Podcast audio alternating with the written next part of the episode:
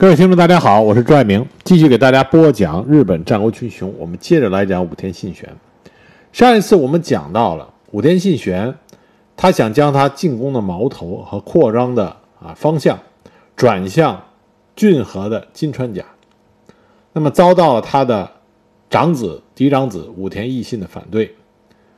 那么武田信玄就把他的嫡长子武田义信给囚禁了。并且说武田义信啊阴谋要造反，那么这样呢，武田信玄就将武田家内部反对他去进攻金川家的这些声音给镇压下去。那么关于武田信玄啊，我们说武田信玄将他的兵锋所指指向骏和金川家，那么在日本史料里只有一个说法，叫做武田信玄的西上作战。关于武田信玄的西上作战呢，有很多争议。为什么有很多争议呢？因为西上作战是武田信玄在他生前最后一次大规模的战略方向上的动作。这个西上作战呢，包括几部分，一个是呢对骏河的攻略啊，就要把骏河从金川家里边给夺下来。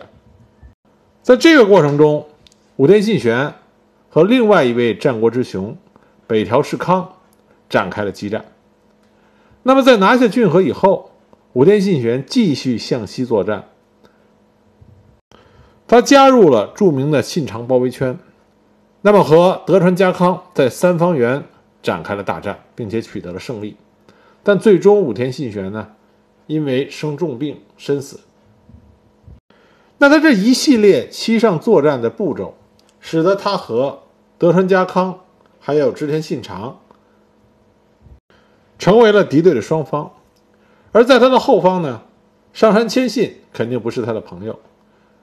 北条家虽然跟他后来又结了盟，但是肯定对他的支持也不像原来那样尽心尽力。而武田信玄的身后，他的儿子胜赖又没有办法缓和武田家内部这些家老之间的矛盾，最终就造成了武田家的败亡。所以有很多人说啊，武田信玄不应该去西上作战。但是这种说法呢，也并不合理。为什么这么说呢？因为我们说过，武田信玄、武田家要扩张，这是必然趋势。因为甲斐多山地太穷了，不适合于发展和争霸，所以武田信玄必须要向外扩张。他本来的目标呢是拿下信浓，然后再进兵关东，但是他碰上了上杉谦信这么一个强有力的对手。使得他不得不认真的考虑，是否还要坚持向关东方向发展。五次川中岛合战，打的武田信玄是筋疲力竭，上杉谦信同样如此，所以两个人不想再在对方的身上消耗掉有限的精力和时间，所以两个人不约而同的不愿意再和对方展开合战。但是上杉谦信、武田信玄虽然不想跟他合战。但是上杉谦信就在那里啊，就是关东名副其实的霸主。那么武田信玄就不能对北条家的相模进行攻略。第一个，北条氏康也是一个很难缠的对手。再一个，武田信玄必须需要北条氏康、北条家帮他去牵制上杉家。在这种情况下，武田家他唯一的发展方向就是。骏河，而且这个时候金川议员已经死了，他的儿子金川世真完全没有能力撑起金川家的家业，就连德川家康这个跟他一起长大的好友，也对金川家的领土虎视眈眈，更何况武田信玄这样一位枭雄，肯定是柿子要找软的捏。在这种情况下，武田信玄就彻底改变了武田家的战略方向。一五六五年，他与尾张的织田信长结成同盟，织田信长将养女嫁给了武田信玄的四子胜赖。而在武田信玄将武田信义信幽闭之后，啊，幽禁之后，金川世真也封锁了甲斐与骏河的国境。禁止盐的运输。很快，被幽禁的武田义信死了。得到这个消息之后，金川世真正式与越后的上杉谦信通好，并且在第二年召回了嫁给武田义信的妹妹领松院殿。金川世真这个时候已经意识到武田信玄要对他动手，所以他希望和上杉谦信交好，上杉谦信能够牵制武田信玄的背后。那么武田信玄所做出的对应的对策，就是继续煽动上杉谦信辖地之内的他的会津的卢明氏和杨北仲进行反叛，让上杉谦信无暇来对他进行骚扰。一五六八年，武田信玄正式对金川的领国骏河发动进攻，金川世真不敌，从郡府逃到了远江的玄川。当时武田信玄进攻骏河呢，也配合了织田信长当时奉足利义昭的命令啊，这个召唤上洛啊去京都。两个人是相互配合的进行行动，而且武田信玄与当时织田信长的盟友德川家康两个人约定了一个协议，就是将金川家的领土分割。但是，关于以哪里分割，当时这个合约啊，是说以穿切的形式进行。什么叫穿切呢？就是以一条河流为界啊，你要这一边，我要那一边。到底这个合约是说的哪条河？今天的史料已经无法确定。德川家康认为是大井川，也就是说，以这条河为界的话，骏河归武田，远江归德川。但武田信玄后来说。合约所签的这个河不是大井川，而是远江的天龙川，也就是说，他除了拿到骏河，还要拿到部分的远江。这也是为什么后来德川和武田撕破脸的原因。但是在刚开始对骏河进行攻略的时候，武田家和德川家还没有撕破脸。当时出乎武田信玄意料之外的是，武田家这么强大的军事力量，可是在骏河的军事行动却异常的步履艰难。这么说到啊，原因啊，第一个原因呢，是因为我们之前在讲金川议员时候提到了，德川家康和金川家的渊源很深，甚至可以说德川家康和很多金川家的家臣关系都很好。那么这些家臣意识到金川家是逃脱不了灭亡的命运的时候，很多人宁可选择投降德川家啊，投降德川家康，也不愿意投降武田信玄。所以这就使得德川家康那边进展的极为顺利。那武田家这边呢，就遭到了非常有力的抵抗。另外一个原因呢，就是北条氏在这个时候支援了金川氏。我们前面讲到过，原来武田家、北条家和金川家是结成了非常稳定的三角同盟，相互之间通过姻亲绑定了彼此的盟友关系。因此在武田信玄绝对对决定对骏河发起侵侵略的时候啊，他已经通报了北条氏康。他说金川世真与上杉谦信合谋，想消灭武田家，并给出了证据。但是在之前结成同盟的时候，北条氏康是将自己的女儿嫁给了金川世真。结果后来北条氏康得知他的女儿在武田家进攻骏河的时候，连轿子都没有，狼狈的徒步逃亡回来的时候。大为震怒，因为北条氏康非常喜爱自己的女儿。那么一方面呢，北条氏康认为武田这是背信弃义啊，认为武田信玄背信弃义。第二，他也意识到武田信玄实际上是要扩张自己的实力，一旦武田信玄占领了骏河的话，那么对相模的北条家也是一个极大的威胁。所以老谋深算的北条氏康向骏河派遣了援军，这样就使武田信玄陷入到一个窘迫的境界中。那么武田信玄对于北条家干扰自己拿下骏河，深为痛恨。那么他依赖织田信长和足利义昭作为中介，调解了自己与上杉谦信的关系，这样使得自己不用去担心上杉谦信对自己动手。那么，一五六九年，武田信玄和上杉谦信正式达成了和解，那么马上他就对北条氏动手了。武田信玄当时对北条家进行进攻的，他的目的呢，到现在呢也是颇有争论。因为武田信玄对北条家用兵的时候，是直取北条氏的本城小田原城，而对于北条家周边领国上野和武藏发起侵攻的武田军呢，在各地发起了名为“人民断绝”的破坏掠夺行动。所以这么看，武田信玄并没有想拿下相模。他很能意识到自己如果想拿下相模的话，那北条氏康必定是以死相争，对于武田家来说损失会很大。武田信玄更主要的作战目的呢，是要打服北条氏康。那么北条氏康也不示弱，他马上和上杉谦信就结了盟。北条氏康还把自己的三儿子过继给上杉谦信作为养子。武田信玄把小田原城包围了，北条氏康丝毫不怕。任凭信玄在城外如何的叫骂，他也不出兵相搏。反正日子耗下去，你围城的总是吃亏。武田信玄当时六月份包围的小田园城，一直包围到了八月份，小田园城也没有投降的意思。那武田信玄一看自己手下的将士因为多日的围困，精疲力尽，士气低落，再加上天气炎热，补给开始出现问题，士兵们开始有埋怨之声。所以武田信玄也知道这场围城战打下去。对自己不利，他只能选择撤军。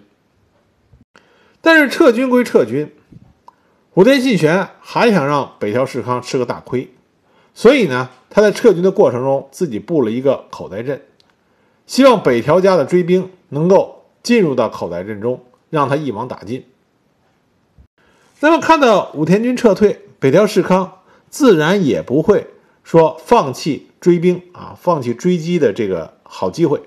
所以就让他儿子北条氏政为大将，率领了两万兵马，加上另外两个北条家的大将北条氏康和北条氏照，一路就追了上去，在武藏和甲斐交界处的三增卡，啊三增卡，追上了武田信玄。这场大战呢，是日本战国期间最大的一次山地作战啊，山地攻防战。那么，在日本的史料里边，关于这场仗到底是谁打赢了，谁打输了，一直是争论不休。甚至呢，在日本史料里边，关于这场仗在前还是小田园攻防战在前，也还有不同的史料的不同出处。那么，按照整个战事的发展逻辑来说，啊，现在能够确定的是，三曾卡之战应该是发生在小田园围城战之后，啊，在武田军向后撤的时候才发生的。武田信玄呢，开始就察觉到了北条军的追兵，所以呢，他早早就像我们之前说的，他布了口袋阵。当时武田军是这么分配的：本队由马场信房、武田胜赖、真田昌幸、浅利信种、内藤昌丰啊率领；另外一支伏兵是由山县昌景、真田信纲和真田昌辉率领。信玄率领本队坐镇中央。那么北条家的部队首先发现的是武田家的内藤昌丰率领的运粮队，所以当时北条军的勇将北条纲成突然发起了攻击，两军开始激战。因为人数上啊，运粮队是占有劣势，所以武田军被打的是连连后退，并且损失了两员大将啊，一个是浅利信种，一个是浦野重秀。这浅利信种啊。可不是一般的战将，他是武田手下啊，武田信玄手下赤背铁骑的头目，赤背铁骑的将领。那么潜力信种的战死，就说明当时武田军的确是处于一种危急的境地。武田信玄一看不好，命令伏兵山县昌景的五千人别动队，马上出击啊！突然返回，突袭北条军的左翼。那北条军呢陷入混乱，败退入半原山。那么这里边呢有两种说法，武田军当然说北条军是败退，那北条这边呢说是一看胜利无望，所以就撤兵了。关于战果，甲安军舰说是武田军战死九百余人，北条军战死三千余人。那北条家这边史料呢，北条五代记说北条军和武田军的阵亡人数都是一千多人。并且北条氏照在战后跟上杉谦信的通信里边，声称北条家在此战中获得了胜利。因此，三曾卡之战到底谁获得了胜利，仍然是具有争议性。那么还有一种说法呢，说当时北条氏康听到他的两个儿子以及北条纲成在给他描述战事经过之后，就感慨啊，说此战纵是我在此，战局也不会有所更改，能在不利形势之下反败为胜，信玄公真乃当世第一名将，我士康不如之。他这边指的是刚开始武田家处于节节败退的状态，眼看就要不知崩溃的时候，武田信玄能够冷静的让山县昌景所率领的伏击部队迅猛出击，扭转了局势。北条氏康认为这个体现出武田信玄杰出的军事指挥能力。那么武田家的损失其实也很大。不仅说死了两员大将，而且他的后勤马队被北条家的追兵给消灭了。据史料记载，武田军在之后的撤退路上，连途经的走访神社都给拆了，用拆掉神社里边的木材烧火取暖。由此可见，武条武田军当时的损失也很大。这之后，武田和北条家又有几次交手。直到一五七一年，北条氏康去世，后继者北条氏政。那北条氏政呢，实际上是武田信玄的女婿。那北条家和武田家重新恢复了二者的同盟，叫做假象同盟。在制定盟约的时候，北条氏认可了由武田信玄支配骏河国，这样武田信玄终于可以在骏河进行自己的经营。当时武田信玄将重臣，也是他手下的名将山县昌景，作为骏河新建城池的城代，负责包括对远江三河的军事行动在内的所有的任务。这样，武田信玄就再度保障了自己的后方安全。下面，他的眼光目光就指向了德川家康。武田信玄对德川家的这个进攻啊，就是对三河的进击，要比他攻击骏河争议更大。为什么这么说呢？因为武田信玄去攻击三河、攻击德川家康，这不仅仅是说他要去对阵德川家康，因为这个时候德川家康还是个年轻人，他的声望和能力还不足以让武田信玄退缩。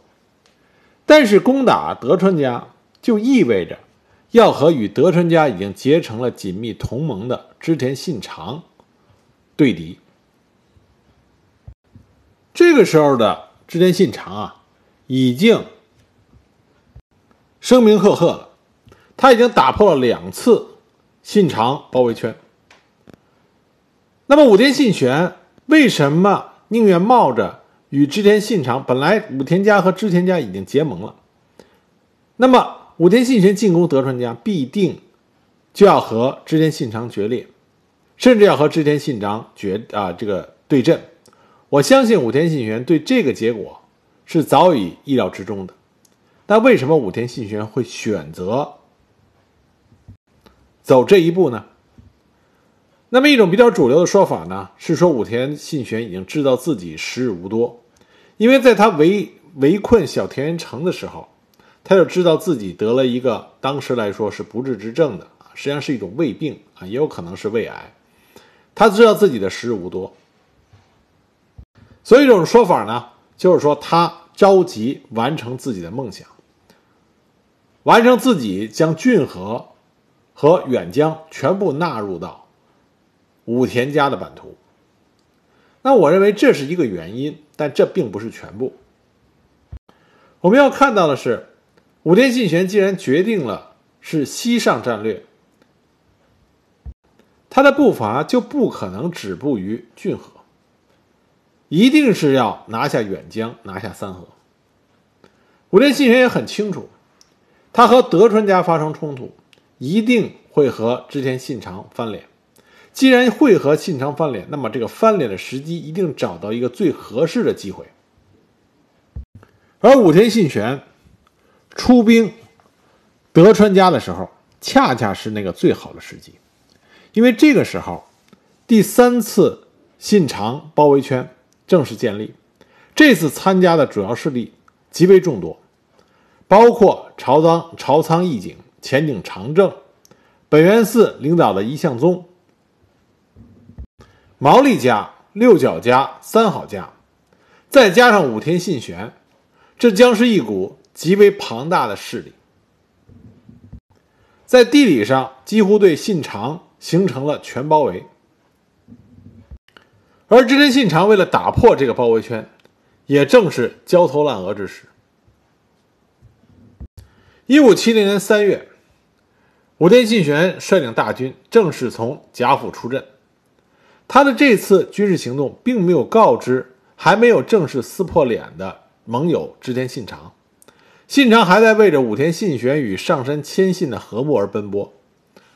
当他得知武田信玄答应参加信长包围圈，并且出兵德川家的三河的时候，织田信长在给上杉谦信的信里边就抱怨说：“说信玄的行为简直是前所未闻的无道之举，完全不讲武士的义理。”从这句话呢，有两层意思。第一个当然是说武田信玄从来不讲道义，那这个呢，上杉谦信早就说过啊。上杉谦信之所以跟武田信玄一直不对付，就是上杉谦信认为武田信玄根本没有道义可言，做出背盟之事如家常便饭。但是这句话还有第二层意思，我们都知道织田信长为人是极为高傲的，也就是我们说的狂怒一边一般织田信长是很少会抱怨一件事情，那么多人、那么多势力包围他，他也从来没有说抱怨过。但是武田信玄参加信长包围圈，没有通知他就打他的盟友德川家康，这让织田信长开始了抱怨。